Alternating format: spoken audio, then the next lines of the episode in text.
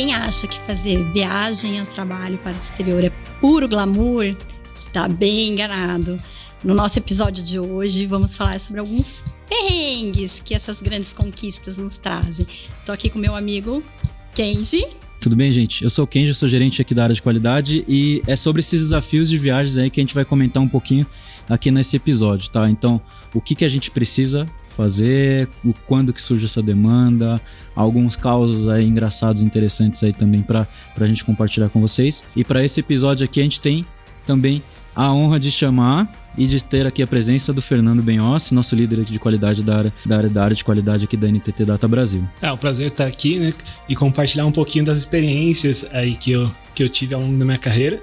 Até refletir um pouquinho sobre esse episódio, eu percebi que nos últimos oito anos aí de carreira, apenas dois eu não trabalhei para projetos internacionais, então tem algumas coisas para compartilhar aqui. Sejam muito bem-vindos e vamos começar. Eu já puxo o começo dessa conversa com um tema polêmico aqui. Todo mundo fala que é muito glamour, né? Eu vejo quando a gente começa a agenda das viagens, aí todo mundo fala assim, é, aquela piadinha de, ô, oh, tá fazendo na ponte aérea, tá, tá, pô, tá ficando comum. Vai na pô, executiva. É, vai na executiva, né? Pô, e, e, e a questão de Pô, mas você só vai para passear, né? Você né? lembra de trabalhar? Quando que você lembra de trabalhar, né? Então, é, eu queria já, já puxar essa polêmica aqui também, porque posso falar que, assim, tem perrengues. Lógico que aquele famoso perrengue chique, né? Porque quando a gente fala que vai para fora, tem sempre realmente um aprendizado, uma experiência bacana, mas o, o, o perrengue ele existe. Ele tá abraçado com a gente a todo momento, né? Porque viagem a trabalho é bem desafiador. Né? Então eu queria já puxar um tema aqui com, com vocês também para falar sobre isso. Já tive algumas experiências, o Fernando aqui também, a Dani tem, sei que já morou fora também, então é, é, é uma coisa que acho que é comum em todos nós aqui, que na verdade a pergunta que eu faço aqui também, Fernando, assim, é, é realmente glamour essa viagem, não? Essas viagens, né? Assim, tem uma parte muito legal, né? A experiência que você tem de viajar, né? E dependendo do prazo ali, né? Você realmente fica um tempo mais longo, você tem um final de semana ali, eventualmente que você consegue curtir alguma coisa, mas não é só glamour, né? Normalmente quando você tem esse desafio de ir para fora, né? A empresa te, te envia para fora com algum objetivo, ela realmente, né? Tem metas, tem atividades que você tem que fazer, tem alguns objetivos que você tem que realmente trabalhar durante esse período e não é só uma questão de viajar a turismo, né? É bem diferente, obviamente que é sempre legal aproveitar um, e turistar um pouquinho quando possível. É, eu acho que o que não contam, né, na, na, que está sempre nas entrelinhas, é que quando a gente vai, a gente tá para gerar um negócio. Por mais que a gente vá, por exemplo, em casos de war room, a gente vá para entregar alguma demanda, instalar alguma coisa, implementar alguma coisa, a gente está falando de negócio. E viajar para fora é só uma ocasião. A gente tá, às vezes a gente pode só andar um quarteirão e estar no lugar que a gente quer, que, que, que a gente vai trabalhar mas viajar para fora nada mais é que só uma viagem um pouco mais longa. Lógico que tem coisas a se falar a mais, tem coisas a se tomar cuidado, a postura é super importante, é, porque a gente está fazendo um trabalho de muita responsabilidade. Né? Então, é, já compartilho aqui também, a gente comentou no último episódio com relação a diferenças entre os países né? e as culturas, e fala quando se fala em viagem a trabalho, as pessoas ficam sempre muito ansiosas, né? Quando que eu vou? Quando que eu vou para fora? Quando que eu vou postar fotinha no Instagram, né? Part... colocando uma fotinha. Meu passaporte está pronto, passaporte meu visto está tá em dia. O visto está em dia. Fala assim, é, quando que é o próximo carimbo, né? Então, fala assim, ah, quando que eu vou fazer o check-in no aeroporto? Falar, Vão me mandar num voo bacana é. e eu vou direto, eu vou fazer 500 escalas com 24 horas de voo. Exatamente. E, e mas, mas é sempre muito importante, lógico que isso vai depender muito do ambiente que a gente está, mas a postura ela é super importante. É, quando se vai para fora, a gente tem que entregar. Né? É, e a gente tem que gerar negócios ou entregar um negócio, então é muito importante que a gente também tenha noção disso. Deixar a, o 100% de tranquilidade, o, o, o desapego com tudo, realmente para uma viagem de férias.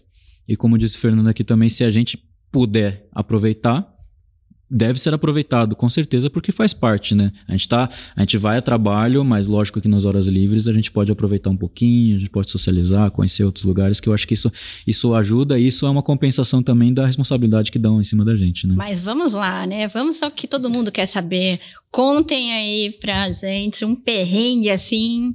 Vamos começar com o Fernando. Fernando, conta um perrengue pra gente assim que você falou, putz, essa não tava no meu planejamento? No meu caso, né, a primeira viagem que eu fiz a trabalho eu era muito novo, eu tinha 21 anos na época. Né, e fui enviado lá junto com alguns outros outras pessoas que trabalhavam comigo aqui do Brasil, algumas, algumas pessoas da filial do México também na época, para a gente iniciar a operação da empresa nos Estados Unidos. Então a gente tinha que chegar lá, fazer todo o treinamento é, do time. E era uma grande responsabilidade, né? Então entra muito essa parte de postura, né? De você ir com, com um comportamento diferente. E acho que o, o primeiro grande perrengue, assim, que eu, que eu tive foi justamente já indo para os Estados Unidos, né? E obviamente o visto estava tudo certinho, o hotel estava reservado, estava tudo certo, né? Mas gera esse nervosismo. A primeira viagem é, internacional que eu estava fazendo, eu não me planejei muito bem para essa parte da viagem, né? Eu na época, né, assim que eu tinha feito inglês quando, criança, né, minha, tenho que agradecer meus pais aqui, né, que quando eu queria estar lá no treino de futebol era o mesmo horário do, da aula de inglês, eles me enviavam para aula de inglês, então já tinha essa parte de inglês, eu consegui me preparar. Quando eu vi a oportunidade surgindo, né, esse movimento da empresa na época é, criar a filial dela nos Estados Unidos, eu, eu voltei a estudar inglês e, e fiquei pronto ali realmente para conseguir. Mas chegando lá, né, eu não primeira viagem internacional, não tinha me preparado, não tinha. Falei, vou chegar lá, vai tudo bem, tá tudo certo. E aí o primeiro ponto, eu não sabia que na imigração não podia usar celular. Então já me gerou um nervosismo porque eu não tinha nada em papel onde ia ficar, o hotel, os contatos, estava tudo no celular. Então eu falei, não, se a, a, a gente de imigração me perguntar alguma coisa, eu não vou saber exatamente responder, eu só sei o nome do hotel. E eu sei que tem uma pessoa da empresa que vai chegar aqui, vai me buscar no aeroporto e, e vai me levar pro hotel. E aí, para aumentar um pouquinho mais o, o nervosismo, né? Um amigo meu que estava que era desse grupo, né? Exatamente nas mesmas condições, mesmo tipo de visto e tudo mais, foi para a segunda verificação na imigração americana. Então, né, na hora Bateu já pensei. Aquele, aquele, aquele não, frio, aquele né? nervosismo gigante, né? Já pensei, ah, foi legal, né? Bate e volta aqui nos Estados Unidos, né? Vou, vou chegar aqui, foi legal a experiência, né? Deu tempo de pousar assim que eu pousei lá no, no aeroporto, que era na Carolina do Norte. Eu olhei pela janela já tava nevando, falei, pô, vi neve a primeira vez. Aqui tive essa experiência, mas vou voltar, né? E aí, esse já, já deu uma acelerada. Realmente, depois, como eu esperei, a agente de imigração, na minha vez, perguntou várias coisas da, de onde eu ia ficar e eu não sabia. E eu respondi para ela. Ela começou a questionar: ah, você tem os dados, você tá vindo aqui, você não sabe onde você vai ficar. Eu falei: eu tenho tudo isso, mas tá no meu celular. E eu não sabia que não podia usar aqui. Aí ela até considerou, fez mais algumas perguntas, a gente foi respondendo o inglês, por mais que eu tivesse estudado, era um, não era um inglês dos, dos mais fluentes na época, né? tinha alguma dificuldade. Mas esse acho que foi o primeiro grande perrengue da viagem, assim. E foi a primeira viagem? Primeira viagem, assim, interna, fora do país total, seja turismo, seja trabalho, né? Então. Já começou com emoção, hein? Aham, uhum, sim, não foi. Eu tenho dois pontos com relação a isso. Primeiro, eu entendi por que, que o Fernando é nosso zagueiro e não nosso atacante, então porque se dedicou muito no inglês, né? né? Perdeu Canagem. o futebol. É, o, segundo, é, o segundo é que, assim, eu agora eu vou, vou, vou fazer um depoimento aqui que todo mundo agora vai começar a reparar nisso. Assim, eu acho que quem não reparou vai reparar. Eu tenho um certo tremor a mais, assim, na mão. E toda a imigração que eu passo, a pessoa acha que eu tô nervoso. E eu não tô, assim, lógico que é uma situação mais tensa, né? Não tanto quanto uma, uma, uma entrevista de visto, tudo, mas é, todo mundo acha que, é muito, que eu tô nervoso. Então, na penúltima vez agora que eu fui, é, para Nova York, agora que foi lá em abril, a moça da imigração achou que eu tava nervoso e tava devendo alguma coisa, né? Então ela fez, eu contei, porque os outros profissionais que estavam comigo, né, os outros executivos estavam comigo, passaram por duas, três, quatro perguntas no máximo. E eu tava com a blusa da NTT Data e ela fez 20 perguntas para mim. 20 perguntas. 20 perguntas. Ela perguntou tudo, até quanto tempo que eu tenho de trabalho, o que área que eu atuo, o que, que eu faço, qual que é o propósito de negócio, onde que eu estou hospedado, qual que era o escritório que, que, que eu ia atender, e qual era próximo do que, e, qual, e, e, e, quanto tempo que ia ficar, e ela perguntou tudo, assim, tudo mesmo da, da vida. Quase era um podcast mesmo, né? Então, que a gente tava, tava, tava gravando ali, não tava sabendo, mas muito por causa disso, da minha tremedeira. Então, assim, por isso que até mesmo calmo, às vezes pode acontecer realmente esse, esse perrengue ali dentro da, da entrevista. E ainda mais se você vê alguém sendo chamado para uma sala, aí eu acho que realmente. Aí o tremor talvez não seja só natural, mas aí seja um pouco de nervoso mesmo. Eu vou puxar um passo antes desse, dessa ação. é, compartilhar um tema, depois eu puxo também o Fernando aqui para compartilhar com a gente. É, a gente fala né, sobre a questão de a gente vai se existe a necessidade, a gente vai com uma necessidade de postura e a gente vai também com esses desafios aí também de estar tá tudo certo. O documento, lembrar de levar as coisas, né? É importante. Lembrar de, de imprimir, ou agora, no caso que está tudo mais digital, eu acho que agora está um pouco mais, mais tranquilo, né? De, Mas de mostrar imprimam de reserva ali, que é, é vai, vai é. que. A gente sabe que a gente abala um pouco a natureza imprimindo mais e gastando mais papel, mas imprime no rascunho ali, né? Pra, só para garantir que tá tudo certo, é, né? A, a, comprovante de vacinação e tudo mais. É, se tiver algumas outras vacinações também é importante, mas o que é, eu posso compartilhar também aqui assim, todas essas viagens elas foram criadas não por só porque sim, né? Essas viagens a trabalho, elas sempre têm um, um, um, uma missão e sempre tem uma solicitação de alguém, assim. Então, assim, desde que desde o cliente pedir para a gente ir para fora, para a gente fazer alguma ação específica, a, a, a empresa te levar para fora para você fazer alguma coisa que seja super importante, ou também é você criar esse, esse desafio, né? Falar assim, cara, eu preciso realizar tal atividade ou tal, é, desenrolar alguma coisa e eu preciso ir para lá por causa disso, e você pede algumas liberações, obviamente, para conseguir realizar e estimando o tempo, o propósito e o retorno disso, né? Então, esse caso agora desse ano de 2022 que a gente está gravando aqui e que a gente eu tô indo a terceira vez agora para Nova York é justamente para isso, porque estar presente lá dentro do cliente é importante, é, gerar novos negócios é super importante e também a questão de solucionar problemas que só um relacionamento né, frente a frente ali conseguiria resolver. Porque tem gente do cliente que está aqui no Brasil e tem gente que do cliente que está lá em Nova York. Então, a gente, como o tamanho que a NTT Data tem, com a, a, a, a, dimensão que eu digo, né? E também a potência que a NTT Data tem, ela tem que se fazer presente, né? E a gente se faz presente também indo para lá. Para você, Fernando, como é que foi esse primeiro trabalho seu com 21 anos que você foi para os Estados Unidos? Ele foi para que necessidade? A gente precisava iniciar a operação da empresa nos Estados Unidos. Então, aqui no Brasil, né, já por mais que muito novo, né, eu já tinha um, um tempo ali de experiência. A empresa que eu trabalhava tinha uma ferramenta é, própria na época, né? Então ela não tinha um, tantas pessoas de mercado é, que conheciam dela. Então, para iniciar essa operação, o desafio era muito grande. Era sair de zero para 100 pessoas em alguns meses. Então, e quanto tempo você ficou lá? Eu fiquei cinco meses no total. E fala a verdade, teve mais perrengue aí no meio, não teve, não? Ah, com certeza, né? Acho que até um ponto curioso, antes mesmo de ir, né? Quando normalmente você entra numa empresa, né? Que é uma empresa que leva a parte de compliance, ética e tudo mais a sério, né? Segurança dos dados, você tem alguns treinamentos obrigatórios que normalmente você precisa fazer ali, né? De segurança e tudo mais. E o meu primeiro treinamento obrigatório antes de ir era o que, que eu tinha que fazer no caso de um furacão de terremoto. Então já é bem diferente, né? A gente não vê isso aqui no Brasil, que a gente nem tem essa, é, essa necessidade, né? E aí, né, quando a gente chegou lá, ah, tudo nevando, saí para jantar na, no, no, dia que eu cheguei, eu cheguei lá, era é, 2 de fevereiro, então inverno. Fala a verdade, você pensou, eu devia ter prestado mais atenção naquele treinamento que eu vou ter que é, pôr em prática com essa neve toda. Sim, depois teve um dia até que teve nevasca, a gente teve que sair mais cedo do trabalho e tudo mais. Mas acho que o, o primeiro grande perrengue, assim, e até pela questão do idioma, que para mim na época não estava tão evoluído assim, eu precisava realmente praticar um pouquinho, um pouquinho mais, foi a primeira turma de treinamento. Tinha uma dificuldade realmente na, na comunicação ali, que não estava tão fluida. Para minha sorte, tinha uma dentro da minha dificuldade, tinha uma menina na turma que, que conseguia entender muito bem o que eu falava. Entendia a ferramenta, ela era realmente muito inteligente e assim, muito rápida para entender as coisas, e ela virou praticamente um tradutor, né? Ela, eu falava, aí o pessoal ficava meio perdido assim, ela explicava para mim, aí eu falava, é isso. Ela, eu, é. Aí ela ia lá e traduzia e explicava melhor pro pessoal. Foi minha, minha sorte, assim, nesse, nesse início de viagem, né? E acho que muito também parte do desafio era montar uma arquitetura, vamos dizer assim, né? De tipo de teste, ferramenta, processo e tudo mais que a gente ia, ia seguir lá nesse, nesse cliente. E um arquiteto do lado do cliente era um, um indiano que tinha um sotaque realmente assim, bastante carregado, é bastante, bastante forte. E um, a minha primeira reunião de negócio foi com ele. Então eu, eu saí da reunião e falei, meu, que, que eu vim fazer aqui, né? Porque realmente eu entendi pouquíssima coisa do, do que foi falado.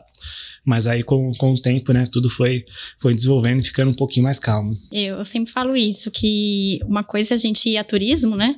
ir num restaurante, num hotel, e se você erra uma, uma palavra, e ok, né? Agora, outra coisa é eu acho que a pressão, o estresse que a gente tem quando a gente está a trabalho, porque a gente tem que pensar o que a gente vai falar e em outro idioma, né? É como uma reunião aqui no Brasil, né? Você vai, você também tem que pensar, né? Você vai programar ali o que você vai falar, né? E aí, é, fora isso, você tem que pensar o que você vai falar, programar em outro idioma, né? E com, né, pelo que você está falando, tinham pessoas com sotaques diferentes, o que também não, não, não torna tão fácil, né? Sim, era um ambiente, assim, bem, bastante multicultural mesmo, né? Porque a gente estava escalando, então nos Estados Unidos tem muito indiano trabalhando em tecnologia, né? A Índia, como, como fornecedora né, de, de tecnologia para o mundo, é gigantesca. E lá não era diferente, mas a gente tinha gente do Nepal, a gente tinha gente do Paquistão, tinha gente de tudo quanto é lugar. Tinha os mexicanos, tinha próprios é, alguns indianos que eram da filial da Índia que depois foram para lá.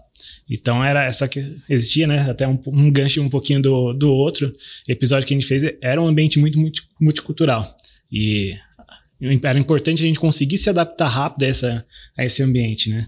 Para que até antes porque a gente não desrespeitasse ninguém no, nos treinamentos, na forma de falar, né? Como às vezes o domínio da língua não tá tão grande, você às vezes pode parecer muito sério, então já gera uma barreira ali com, com as pessoas que estão te ouvindo, mas no fundo é só realmente uma dificuldade de fala, né? Esse é um excelente ponto que a gente está trazendo mais um item aqui, né? Que a gente está falando de documentação, a gente está falando de postura, de criar necessidade, e a gente está falando agora também da necessidade de ter um idioma minimamente comum entre todo o time que vai estar tá lá. Não necessariamente precisa ser o idioma local, né? Porque a gente tem que entender, geralmente é o inglês, é, que a gente tem que comuni se comunicar entre as pessoas, né? Se tem um ponto que é relevante quando a gente fala assim, ah, cara, como quando eu vou para fora do país, qual que é o quais são os critérios básicos? Assim, você tem que ter uma desenvoltura em, inglês. É, você não precisa ser ultra expert, a gente não, não encontra esse, nem nativos que sejam com aquele inglês é, de, de áudio ou vídeo de, de escola de idiomas, né? Isso é, isso é uma coisa que não é tão realidade assim. Até porque a gente pode ver em português. Quantas vezes a gente não erra um, um, plural? Quantas vezes a gente não erra o jeito de se falar uma palavra em português? Quantas vezes a gente escuta uma música e a gente não entende o que pessoa, essa pessoa falou, mesmo em português. Né? Então, é importante que quando a gente deseje né, viajar para fora, trabalho, que a gente queira essas experiências, né, de tá todo, ter tudo isso diferente, de ter essa vivência, é muito importante que tenha esse segundo idioma, o idioma que vai ser comum entre todos. Primeiro, para conseguir trabalhar, segundo para não passar fome, né? E terceiro para se divertir direito, né? Então a gente tem que tem que aproveitar tudo isso, né? Então por exemplo, eu dou o meu caso quando eu fui para o México, assim, eu, eu não estudei espanhol, mas eu, eu aprendi conforme foi o tempo com algumas, algumas técnicas aí que a gente vai falar até em outro episódio aqui, mas é, no primeiro dia já me colocaram para apresentar um, uma, é, um PPT em espanhol. Eu tenho certeza que, né, aquelas escorregadas foram maravilhosas que eu dei ali, fiquei um portunhol fluente, então, é, a, mas a comunicação foi feita a mensagem foi passada. Isso que é importante. Outra coisa importante da parte de idioma também, quando a gente começa a ver que a gente destravou, é, é que a gente não tem medo de falar. É por isso que a gente fala até que às vezes pô, fazer uma, uma roda de conversa, até tomando uma cerveja, alguma coisa assim, é legal porque você solta um pouco, você relaxa mais. Eu acho que essa, esse, esse, esse aditivo aí que a gente fala que para consumir, que vira natural quando a gente começa a ter muita experiência disso. E, o, e aí você solta você não tem medo de errar, porque as pessoas não vão te julgar se você falar errado. Uma vez eu escutei isso até de um, de um, um cara que era até do, do de Dallas, que veio para o Brasil para dar um treinamento numa ferramenta. É, e ele eu falei, cara, desculpa pelos meus erros de inglês aí, porque tá, tá, né? Não tava tão solto assim. Ele falou, cara, você tá, eu tô no seu país e você tá tentando falar o meu idioma eu que deveria ter vergonha de não conseguir tentar falar português. E isso que me foi uma das grandes viradas chave para mim, assim, sabe? Porque, é, cara, o cara. É, é, realmente é isso, sabe? Você tá indo, por exemplo, no caso dos Estados Unidos, você tá indo para os Estados Unidos, você tá lá estudando anos e você tá nesse país deles tentando falar o idioma deles para eles não se preocuparem nem com isso. Uhum.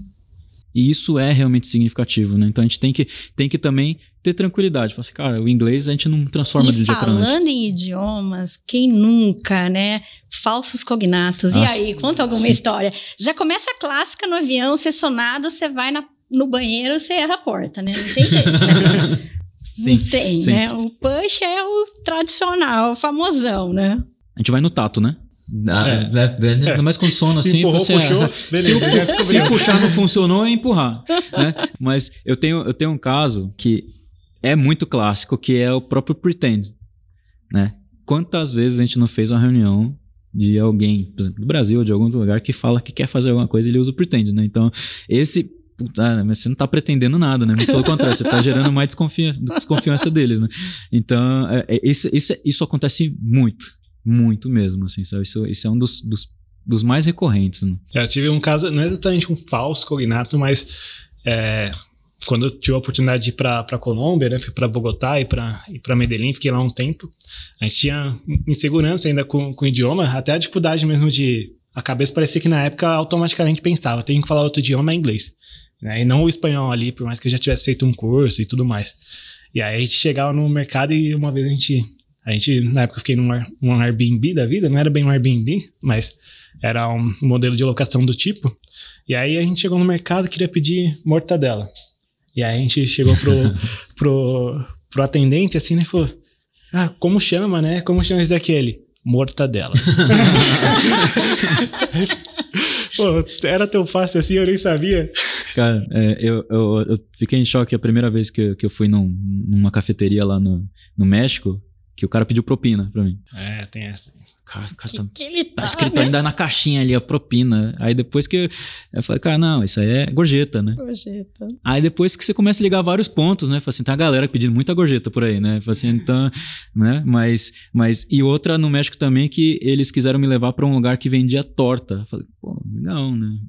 Interessante, acho que vamos comer torta no México, é estranho. Nunca vi em nenhum lugar vendendo torta. E era sanduíche. Eu falei, "Nossa, mas não era torta? É torta? Mas isso aqui é sanduíche. Falei, não, é, é torta. Torta é sanduíche? Não, Torta é torta, né? o que, que é sanduíche? Ah, sanduíche é tipo, tipo, né? O sub, né? Aquele.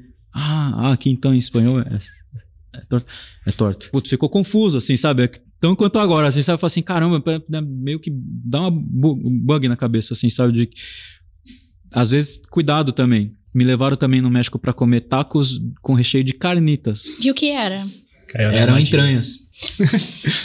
Uau, aí. Era entranhas. É, entranhas. É. Não quero atrapalhar o almoço de ninguém, se quem quiser estiver almoçando. mas, é, era gostoso até, sabia? Se ninguém me falasse nada, eu ia acreditar que era, era ok. Mas. Bendito. E comidas? Já aconteceu isso? De comer uma coisa achando que era uma coisa, era Acho que outra? No, meu primeiro Pediu dia no mesmo. susto, né? No primeiro dia mesmo, né? Já tinha um pessoal que tinha ido uma primeira vez, eles vieram né, para as festas do final do ano e voltaram com a gente, né? Com, com um pessoal que nunca tinha ido antes. E aí, falei, pô, chegar aqui, né? Tem a fama ali de muito fast food, muito, muita gordura, né? Não sei como vou reagir, né? Não quero passar mal, amanhã eu já tenho que trabalhar. E aí a gente foi num restaurante que ficava bem do lado do hotel. E aí eu pedi pro pessoal, alguns, alguns ingredientes eu não sabia muito bem o que era. Aí eu só pedi uma recomendação. Falei, meu, me indica uma salada aqui, porque eu, né, já é de noite, já era tarde, quero comer um negocinho mais, mais levezinho. Ah, cara, não, essa salada aqui é muito boa. Aí quando chegou a salada, tinha dois tipos de queijo, bacon, Doritos. Falei, gente, eu queria um negócio mais leve, né? Não era uma salada assim, não era esse, bem isso que eu tava esperando, né? De salada não tinha cenoura, tomate e alface. Mais nada. Acreditar na, na indicação do local, geralmente a gente cai numa cilada bem, né? Bem daquelas mesmo, assim, sabe? No- no- o México, é assim, é que a comida mexicana ela é muito diferente de todos os lugares. Não tanto quanto talvez uma asiática, assim, mas você corre um risco com a pimenta, assim. E eu ia falar isso, ia carregada na pimenta, né? É sempre. Pimenta até no doce. Ui. Então, tem muitas barraquinhas na rua que vende salada de fruta. Fala assim, pô, que legal, vou comprar uma salada de fruta aqui no copinho todo. O cara, quando você vai te entregar, ele taca uma colherada de pimenta ali. Fala assim, meu, quem que inventou isso, né? Fala assim, puta, curioso, né? Tem, tem, tem as, a- a- na, na bebida, né? Tem, tem, tem nos doces, na comida, tudo tem pimenta. É meio que o tempero padrão deles, assim, sabe? Tudo além do, do coentro e canela também, que não sou dos maiores fãs. É, mas tudo tem também. E tudo tem, assim, e outras coisas que são muito particulares. Por exemplo, no salgado tem abacaxi.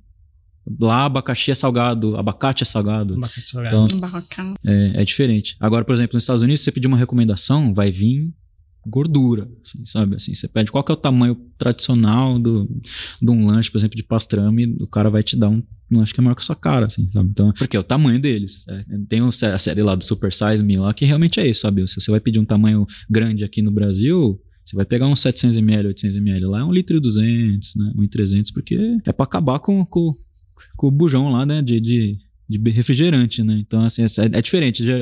Acreditar na, na indicação deles, assim, é legal, é uma experiência mas tem seus, seus riscos, né? É, eu acho que tem essa parte, né? A gente aqui no Brasil é um pouco diferente de outros países, né?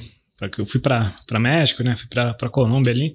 Então a gente não tem esse hábito de comer fruta muito com salgada, né? Às vezes eu ainda vejo por aí um pessoal comendo uma banana e tal, mas lá é muito assim, abacate domina. Acho que todo lugar que você vai tem muito abacate salgado, né? Até uma vez, quando eu tava na Colômbia, eu comentei, né, com, com um colombiano que a gente comia, né, batia com leite e açúcar. Ele fala: Não, não é possível, estão totalmente errados. Eu falei: Não, prova, é bom. aí eu, ele provou. Aí, falei: E aí, como foi a experiência, né? Ele falou: não é ruim, mas não vou comer nunca mais.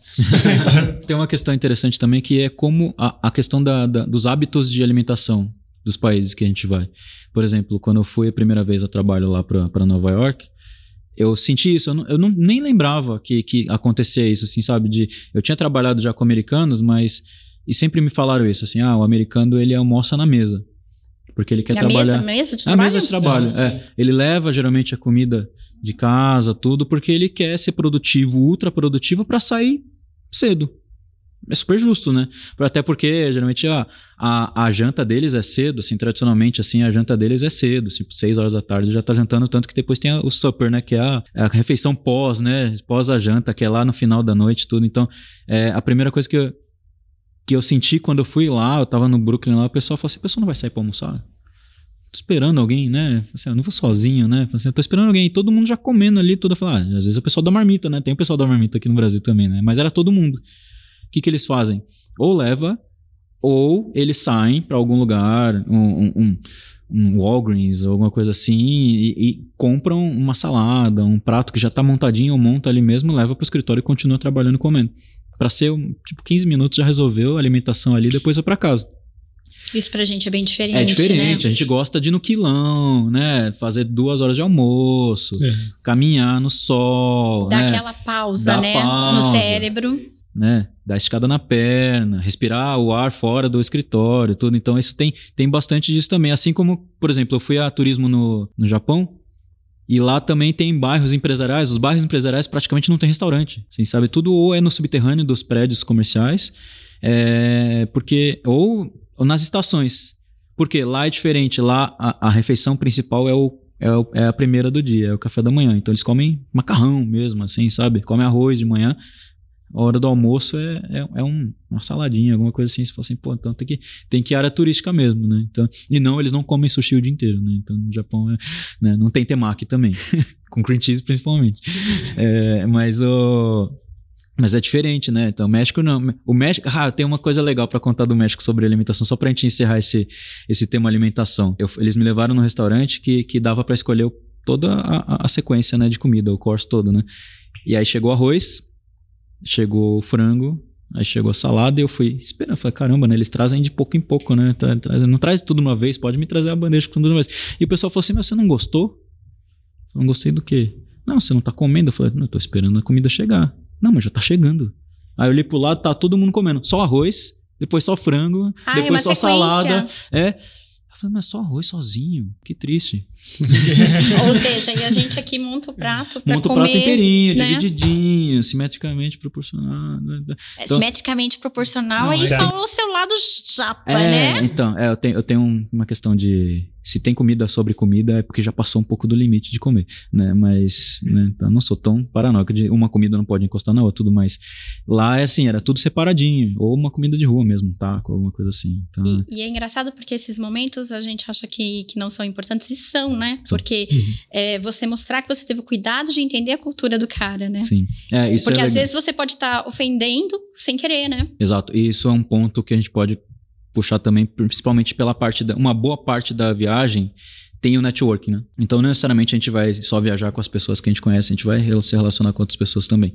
O network é super importante porque depois fica um pós-viagem. Fica alguma coisa depois que tem que ser resolvida. E aquele vínculo, aquela conexão com aquela pessoa de lá, ela foi feita. Então, pode gerar negócios, pode gerar mais parcerias de trabalho, pode gerar uma amizade. A gente fez o primeiro episódio aí com a, com a Mana Sweeney e ela é realmente um, uma pessoa que eu tive alguns projetos com ela. Virou uma amizade que gera, pode gerar novos negócios de novo. E é muito importante também essa, Ou esse relacionamento. Você pode, ao contrário, né? No pior cenário, Quebrar, né? quebrar, quebrar tudo. tudo, né? Quebrar tudo. É, a, postura, a postura tem muito disso, né? Quando você viaja, trabalha, você tem que ter uma postura interessante para se preocupar. Não que você tem que ser aquele quadradinho, né? Diferente do que você é. A gente tem que ser o que a gente é, de verdade, nosso, nosso jeito. Mas tomar cuidado com os excessos, né? Cuidar, cuidado com o excesso de brasilidade, às vezes, também, que a gente sabe que a gente gosta muito de ser muito espontâneo, e isso pode ferir um pouquinho da, do hábito, da cultura da pessoa. Né? Então, é, a gente viu muito disso realmente, né? A gente falando de ambientes multiculturais, você tem muito relação com isso, mas a postura e o, e o relacionamento entre as pessoas, eles são, são muito importantes mesmo, né? Acho que o Fernando já teve também essa, esse, esse senso aí também e muito, muito... Tem uma coisa legal que eu acho que, que posso até te fazer uma pergunta com relação a isso, Fernando. Você sentiu que depois que você teve essas experiências, que foi, foram acontecendo, a sua visibilidade melhorou? Com relação aos seus, seus companheiros de equipe, sua liderança, o, o cliente que você eu entendia, ou o próprio interno mesmo, assim, que, que as coisas foram evoluindo, assim, fala assim, caramba, ele, ele foi, ele entregou o resultado, ele teve essa experiência e isso deu mais visibilidade até para você? Ah, sem dúvida, assim, até tem dois, dois itens assim, né? Um é quando eu tava lá, né, eu até vi uma foto sexta-feira, né, alguns dias atrás aqui antes da gravação, minha, e eu tinha muito cara de novinho, assim, 28 anos, né? Sem barba, cabelinho mais, mais curtinho, muito cara de, de adolescente, quase assim. E lá, né, por todo o trabalho que a gente tava fazendo, né, parte de postura e o que a gente realmente tava ali focado em entregar e fazer acontecer o que precisava ser feito. Né, uma vez um, tava conversando com, com um americano lá, ele perguntou quantos anos você tem? Aí eu falei, 21. Aí ele respondeu assim para mim: Nossa, você tem muita responsabilidade com uma pessoa de 21 anos, né? E até porque lá era muito comum que o pessoal começava a trabalhar, quando começava a trabalhar, já no final da faculdade, né? E aqui não. Né? No final do primeiro ano de faculdade já estava trabalhando, já estava na área aqui de, de qualidade, automação e tudo mais, e lá era um, um ponto né, é, bastante diferente. E, e, outro que deu realmente essa visibilidade, a viagem aos Estados Unidos, né, cinco meses depois, é, outras coisas que eu fiz né, para México, ainda trabalhando aqui do Brasil, mas para o México, para o Chile, depois presencialmente na Colômbia de novo. Dentro da empresa que eu ficava, tinha uma salinha de P&D. E tinham cinco posições nessa salinha de P&D. Uma vez uma das diretoras entrou lá, eu era no, novo naquela sala, mas já era já estava ali, ela chamou um por um pelo nome e e ela me se referiu a mim como menino, porque eu realmente ah. era novo ali, né? Não era um ambiente que eu costumava ficar, eu ficava muito mais em cliente do que dentro da empresa. E aí depois dessas viagens e tudo mais, né, ela um dia ela entrou na sala de novo e chamou um por um, né? E falou, Fernando, né? Ela foi, bom, acho que é muito mensurável, né? E até na época, fiquei seis anos nessa primeira empresa que eu tive essa experiência. Então, no dia que eu, que eu saí, o próprio dono da empresa era uma empresa, por mais que tinha esses projetos internacionais e as filiais e tudo mais, era uma empresa é, pequena, né, vamos dizer assim, né, pro, comparado com o tamanho da NTT, por exemplo. E o próprio dono da mesa estava lá novamente na minha posição na sala de P&D e ele veio presencialmente no meu último dia e falou: "Obrigado por tudo que você fez pela empresa, né? Pela sua disponibilidade, pelos trabalhos que você fez fora, né, pelos pilotos que eu até fui para fora fazer e realmente depois a gente conseguiu converter em algum alguns contratos ali para a empresa, então a visibilidade mudou muito. E até um outro gancho que foi nessa experiência que eu trabalhei com um gerente que depois me trouxe na época aqui para Everest, né? Que era o, o Hayashi. Ele, então, ele foi meu gerente lá, ele viu como, por mais que tivesse pouca experiência e pouca idade, como as coisas foram conduzidas. E surgiu a oportunidade aqui na, na Everest, na época, né? Por mais que a gente era parte do grupo já no TT. Ele precisava de alguém com inglês, com, com as características que ele tinha visto e tinha gostado, né? E e surgiu essa oportunidade de vir para cá na época também. Muito bom. E eu queria te fazer uma pergunta agora para você, Dani, nossa host aqui. Oh, você que morou na Espanha, como que é ser uma uma estrangeira na Espanha, assim, né? Você trabalhou lá também? Não. Não trabalhou? Não como trabalhei. Que, mas como que foi a vivência lá? Como que foi a, a, o dia a dia? Questões de perrengue também, de, de, estar em outro, em outro país, na sua residência mesmo, assim, isso é diferente daqui? É bem diferente. Foi muito bom, foi, me surpreendeu bastante, eu fui muito bem recebida. É, na época eu não estava trabalhando, mas enfim, eu era casada, meu marido estava, então eu tinha muito contato também com, com as pessoas do trabalho dele, né? Então a gente às vezes a gente tinha um apartamento, recebia essas pessoas, então eu também tinha que me programar de como recebê-las, né? O que servir, né? Como falar. E assim, foi, foi bem tranquilo. É, perrengues, acho que foi mais um pouco mesmo com a língua, com a questão de algumas palavras que tem um pouco de diferença no espanhol lá para o espanhol aqui da América Latina. Então, uma vez, sem querer, eu usei uma palavra, e aí eu descobri que lá era normal, era tipo moça, e na na Venezuela, que era a pessoa que eu tava falando, era prostituta. Uau. É, e aí ela ficou me olhando e eu assim, sem entender o que, que eu falei de errado, né? Aí ela me explicou o que que era isso na, no país dela, né? Uma outra questão foi quando eu fui para Barcelona, e aí eu cheguei, é, fui passear tal, mas cheguei sozinha e fui tomar um café e pedi como eu sempre pedi em Madrid, que foi onde eu morei, né? A pessoa não conseguia entender o que eu falava e eu não conseguia me fazer expressar e eu só queria um simples café com leite, né? Então, aí você percebe também que é outro planejamento, né? Não é porque é o mesmo país que é também a mesma forma de pedir, enfim. Eu acho que tem um, tem um ponto disso que é engraçado que às vezes a gente tem que tomar um pouco de cuidado, mas até como a gente recebe essas correções. Porque tem países que as pessoas gostam muito. Por exemplo, eu vejo que o americano ele gosta muito de corrigir, justamente pelo que eu falei, naquele ponto de, pô, ele tá no meu país tentando falar o meu idioma. Eu acho que é a mesma coisa de você ver um, um, um, estrangeiro tentando falar português, mas eu acho que a gente fica um pouco mais tímido do que eles ficam. Diversas vezes eles tentam corrigir. Fala assim, não, fala desse jeito. Não, é essa palavra. E tem, tem gente que pega pilha assim, e fala assim, pô, o cara tá querendo me corrigir, né? O cara tá, tá sendo arrogante aqui, querendo falar, não tá, quer dizer que eu não falo direito? Não, na verdade é pelo contrário, ele tá, tá fazendo tá uma... querendo te ajudar, né? Tá querendo ajudar, fala assim, cara, não, é essa palavra. Às vezes eles ficam... É, essa, eu, eu acho que deve ser uma sensação legal, porque você, você fica, você fala assim, ah, ele tá tentando falar com meu, no meu idioma, cara, que legal. Lógico que quando você já fala rápido, com, com, com fluidez, essas ações são menores, porque o pessoal fala assim, ah, beleza, ele já se vira.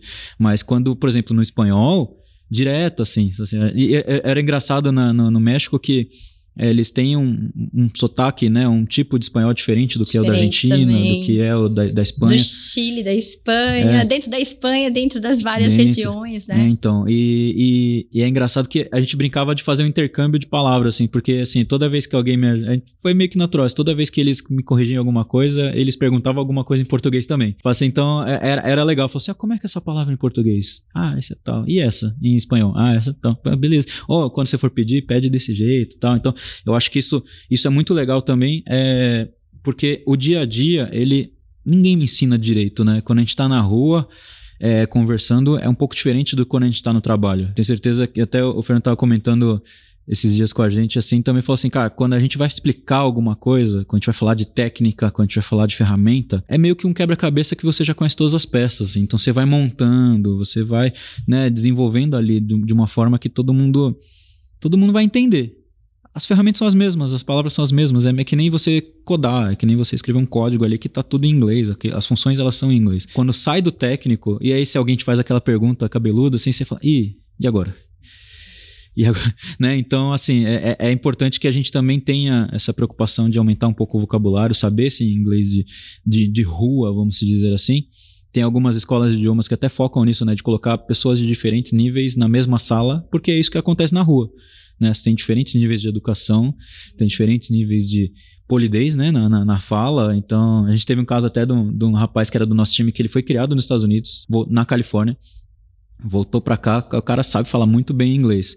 Só que quando ia fazer uma apresentação técnica, era tanta gíria, que fala, cara, não dá para te colocar para apresentar pro, para um, pra um cliente. Dar uma polida. Tem que dar uma polida, porque era tanto you know, era tanto outras coisas assim, que jeito de falar, meio malandro, assim, sabe que é um jeito californiano de falar, que, cara, isso, isso assim, legal, não é preconceito, é só, só não fica tão profissional. Tem momentos, se você for falar no corredor com, com, com o cliente, se você for falar de dia a dia, de projeto, numa reunião mais, so, mais soft, assim, né? Beleza, mas quando é uma apresentação para você falar, cara, mais sério, você fala assim, cara, aí tem que reaprender tem que reaprender mesmo, porque tem a parte burocracia, burocracia, né, burocracia chata, mais quadradinha também, né? Isso, isso é importante também de se atentar no inglês. E como que a gente consegue isso? É, é rodagem, é vivência, é, é assistindo. E eu acho que não só no, no inglês, seja no português, no português qualquer também. outra língua que você vai né? A gente tem projetos aqui onde o pessoal fala alemão também, espanhol, então eu acho que é, é bem, bem importante isso, né? Saber essa. Eu sempre falava isso, né, para um diretor meu. Uma coisa é a rua, né? O, a viagem, o coloquial, outra coisa é você tá representando a empresa, né? É, até esses dias a gente tava outro tema que a gente tá, né? Eu que a gente trabalha junto no mesmo, atendendo o mesmo cliente, ele é o gerente, eu sou o líder do projeto, né? Então a gente tem algumas conversas, a gente tava falando sobre nem todo happy hour é só um happy hour, né? Exato. Até reforçando a parte de, de networking e tudo mais, né? Ali você realmente cria vínculos diferentes, muitas vezes, com, com seus parceiros de negócio, né? E ter esse inglês só muito técnico, ou qualquer outro idioma muito técnico, vai te limitar um pouquinho, né? Então, quanto mais você conseguir explorar isso, né? E desenvolver o seu vocabulário em, em pontos que não é só sai do techniquez ali do dia a dia, é, é essencial. E é complicado às vezes, né? Eu lembro que Aí já, na época já tá, aí já um pouco mais à frente estava totalmente habituado assim com o inglês e tava dificilmente alguém chegava para falar comigo e eu não entendia mais. Aí um dia chegou um cara de Nova York no projeto. Eu não conseguia entender nada do que ele falava, justamente por isso. Ele tinha todo um, um jeito de falar, uma, umas expressões diferentes, umas gírias, que eu travei assim, eu simplesmente não conseguia comunicar mais, né? E tive que redesenvolver, né? Então, essa parte, talvez, é, tentando falar com pessoas de diferentes regiões, diferentes países, também ajuda bastante, né? Quando, quando você precisa fazer esse networking. Sim, é. Eu até mencionei sobre Nova York no último episódio mesmo, exatamente por isso. A velocidade é diferente, né? De os outros entre, entre os estados mesmo, né? Entre as regiões. Mas em resumo aqui, gente, assim, lógico que a gente compartilha perrengues, dificuldades, tudo isso não é para desestimular ninguém, né? Muito pelo contrário. Viajar trabalho é muito legal, é engrandecedor, a gente realmente se sente ainda mais participativo dentro da companhia, a gente entende ainda mais o tamanho da companhia, né? Falando de NTT Data, a gente fala assim, puta, olha quanta oportunidade que a gente pode ter quantos lugares a gente pode conhecer, quantos clientes a gente pode experimentar. Lógico, perrengues eles vão acontecer na vida antes do trabalho para casa, casa para trabalho vai acontecer do mesmo jeito. Então é, é, é, legal e o que a gente quis compartilhar aqui também é muito de o quão desafiador é, mas ele tem um bônus muito legal também que é essa experiência, essa vivência, esse aumento né do, do, do seu do seu raio de atuação e de cabeça, né? É muito transformador. Eu acho que cada viagem que a gente faz transforma, você volta diferente. E os perrengues fazem parte, né? Os perrengues fazem parte. Como disse você no começo, é um perrengue chique, é, mas é, é um perrengue. É, é, um pouquinho de glamour, né, também. É, no final vira uma história para contar. É. Né? No final vira uma história para contar. Para a próxima, Passaria tudo né? de novo, sem nenhuma dúvida, sem... Se eu tivesse lá meus 20 anos na época, né? Quando começou a surgir, se surgisse a oportunidade de novo, faria tudo de novo. Porque e... é realmente uma experiência muito diferente, assim, né? E você, na, na gente aqui na NTT Data, e você que tá, tá fora ainda também, é, também pode ter certeza que essas experiências elas vão acontecer, é, as necessidades elas aparecem, as oportunidades elas aparecem mais ainda. Então, dentro daqui da NTT Data, como uma empresa global, uma multinacional, esses, esses desafios eles, eles aparecem a todo momento, né? Então, é, é estar no momento certo, com a capacidade certa, com com o skill técnico certo, com a proficiência de idioma também, tem uma chance muito grande aí de você viver tudo isso. Minimamente você ter esse relacionamento com o pessoal de fora, mas uma viagem também vai ser sempre muito, muito bem-vinda. A gente está aqui também para estimular isso e para enviar nossos profissionais aí para brilhar, brilhar mundo afora. Ah, aqui é até um ponto, né? Que é um pouco. Vai ser um pouco clichê que eu vou falar, mas é, é a realidade e até o que a gente vê aqui no dia a dia. É estar preparado, né? E não esperar só, só a oportunidade. Claro que, obviamente, tem programas, a gente treina, a gente forma pessoas e tudo mais, mas às vezes o próprio idioma não é algo que você pega tão rápido, ao ponto de você começar a aprender e chegar na, na fluência. E aqui, dentro da NTT, a gente tem sim né, pro, é, projetos internacionais né, que atendem diferentes países. E quando a gente vai entrevistar pessoas, muitas vezes a gente encontra a pessoa com, com skill ali, com a parte técnica que a gente precisa. E a gente, algumas vezes, não consegue trazer essa pessoa para o grupo NTT porque a vaga realmente exige ali, né? O inglês, ou exige, de forma geral, o inglês, né? Mas às vezes algum, algum outro idioma, né? Então, né, sendo bem clichê, mas sendo ao mesmo Aqui tempo. Temos, temos projetos que precisamos do espanhol e também do temos. alemão. Também do alemão. Exato. Então, assim, é, é clichê para falar? É, mas estudem inglês, minimamente, né? Realmente se forme pratiquem é, não só a parte técnica, a parte escrita e leitura, né, que é o que a gente costuma mais ver né, quando a gente faz as entrevistas aqui. Né, o pessoal tem esse lado mais desenvolvido, mas a parte da fala, da comunicação mesmo, é mais difícil e hoje a gente tem recursos para conseguir realmente praticar isso, então é, é, a, é a verdade, assim. Obrigada, obrigada pela sua presença aqui com a gente. Curtiram o episódio? Compartilhem com seus familiares, com seus amigos naveguem pelas nossas redes. E fica o convite aqui também, porque esse é o segundo episódio, vão acontecer mais dois episódios ainda. Quem, nos, quem tá começando por esse, escuta o anterior também. As, é, escuta os próximos também, que a gente tem muita coisa muito boa, muito interessante para compartilhar com todo mundo aqui também. A gente te espera na próxima, no próximo episódio aí também. Até mais. Até a próxima. Tchau, tchau.